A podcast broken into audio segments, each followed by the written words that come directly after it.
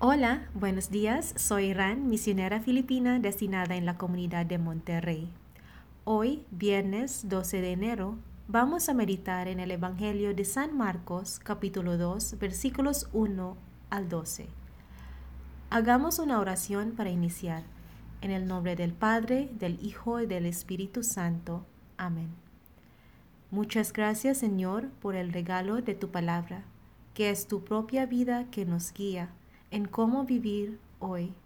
Enséñanos a orar de tal manera que día a día nuestras vidas puedan transformarse en la tuya y que en donde estemos también podamos transmitir la fe que creemos a través de nuestras palabras y nuestra vida. Amén. Lectura del Evangelio según San Marcos. Cuando Jesús volvió a Cafarnaum, corrió la voz de que estaba en casa, y muy pronto se aglomeró tanta gente que ya no había sitio frente a la puerta. Mientras él enseñaba su doctrina, le quisieron presentar a un paralítico que iban cargando entre cuatro, pero como no podían acercarse a Jesús por la cantidad de gente, quitaron parte del techo encima de donde estaba Jesús, y por el agujero bajaron al enfermo en una camilla. Viendo Jesús la fe de aquellos hombres, le dijo al paralítico, Hijo, tus pecados te quedan perdonados. Algunos escribas que estaban allí sentados comenzaron a pensar, ¿por qué habla éste así? Eso es una blasfemia. ¿Quién puede perdonar los pecados sino solo Dios? Conociendo Jesús lo que estaban pensando, les dijo, ¿por qué piensan así? ¿Qué es más fácil decirle al paralítico, tus pecados te son perdonados? O decirle, levántate, recoge tu camilla y vete a tu casa. Pues, para que sepan que el Hijo del Hombre tiene poder en la tierra para perdonar los pecados. Le dijo al paralítico, Yo te lo mando, levántate, recoge tu camilla y vete a tu casa. El hombre se levantó inmediatamente, recogió su camilla y salió de allí a la vista de todos, que se quedaron atónitos y daban gloria a Dios diciendo, Nunca habíamos visto cosa igual. Palabra del Señor. Gloria a ti, Señor Jesús. Al leer este texto del Evangelio, nos encontramos con que tuvo lugar en Cafarnaum.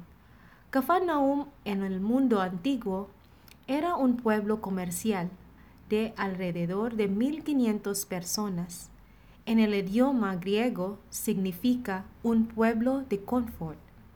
Cafarnaum era una ruta comercial principal y debido a su ubicación y afluencia de visitantes, la gente llegaba a conocer a Jesús a través de los comerciantes que pasaban por este pueblo pesquero.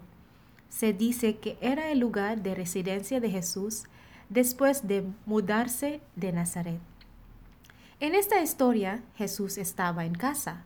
Vinieron muchas personas tantas que nadie podía entrar por la puerta. ¿Por qué había tanta gente y qué estaba haciendo Jesús? Él estaba predicando. Me puedo imaginar que su presencia llamaba mucho la atención en donde quiera que estuviera. Personas de diferentes condiciones acudían a él. Había muchas personas que le escuchaban y tenían fe en él. Incluso le llevaron a una persona paralítica para que lo sanara. Entre todos los que acudían a él, también había otros que dudaban de su autoridad para perdonar pecados y sanar a las personas. En mi oración leí lentamente el pasaje y me imaginé la escena. Lo que captó mi atención fue la persona de Jesús. Jesús estaba en casa cuando todo esto sucedió. Quizás fue a Cafarnaum para encontrar descanso, pero la gente acudió a él, uno tras otro llamando a su puerta.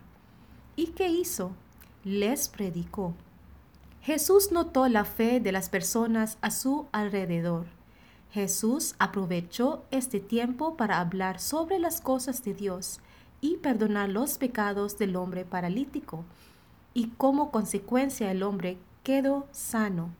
Y los que presenciaron la curación fue, fueron testigos y glorificaron a Dios. Todos nosotros llamados cristianos, seguidores de Jesús, estamos llamados a imitarlo y a crecer cada vez más en sus mismos valores y criterios. Esto me hizo reflexionar. En nuestros propios hogares, en nuestras casas, cuando la gente nos visita o viene a celebrar, ¿vemos esto como una oportunidad para compartir la palabra de Dios con ellos? Decimos las palabras de perdón como te he perdonado entre los más cercanos a nosotros, como nuestra esposa o esposo, nuestros hijos y seres queridos. Hemos notado el nivel de fe de aquellos que vienen a nosotros. Yo no siempre he sido consciente de aprovechar los tiempos de reunión o fiesta para predicar la palabra de Dios pero la actitud de una mamá me hizo creer que esto es posible. Durante esta temporada navideña fuimos invitadas por una familia para compartir con ellos la cena de Navidad. Antes de que todo comenzara, la mamá preguntó a todos la posibilidad de tener una breve posada durante la cena. Algunos de los hijos dijeron en tono de broma, Mamá, ¿vamos a tener otro retiro? Ella simplemente sonrió y continuó. Y les dijo, después de la cena podemos hacer la posada como familia y luego tendré una breve dinámica. Conocía la resistencia de sus hijos y algunos nietos, pero siguió adelante. Se llevó a cabo un compartir después de la cena sobre los diferentes personajes del pesebre lo que llevó a la posibilidad de cada uno compartiera una parte de sus vidas y dónde se encuentran. Se convirtió en un hermoso momento de intercambio de lo que llevaban en sus corazones, más que el intercambio externo de regalos. Me acerqué a ella al final y le dije, ¡qué gran cosa hiciste! Ella me dijo, debemos seguir siendo creativos en nuestras familias porque deseo que todos mis hijos y nietos conozcan a Jesús y lo amen. Qué ejemplo de una mujer de fe que intenta ser como Jesús, predicando la palabra en su hogar. No fue fácil porque tuvo que superar la humillación de sus seres queridos, pero su sonrisa, su amor, superaron sus miedos por el amor de Dios. ¿Y tú? ¿Qué puedes hacer en tu propio hogar al mirar a tu esposo o esposa, tus hijos, nietos, sobrinos y sobrinas? ¿Cómo puedes llevar la palabra de Dios que sana sus corazones?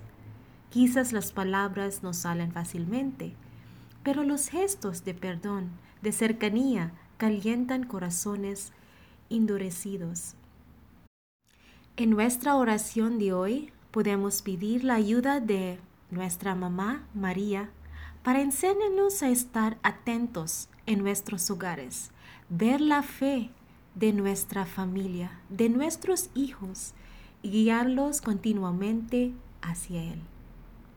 Amén.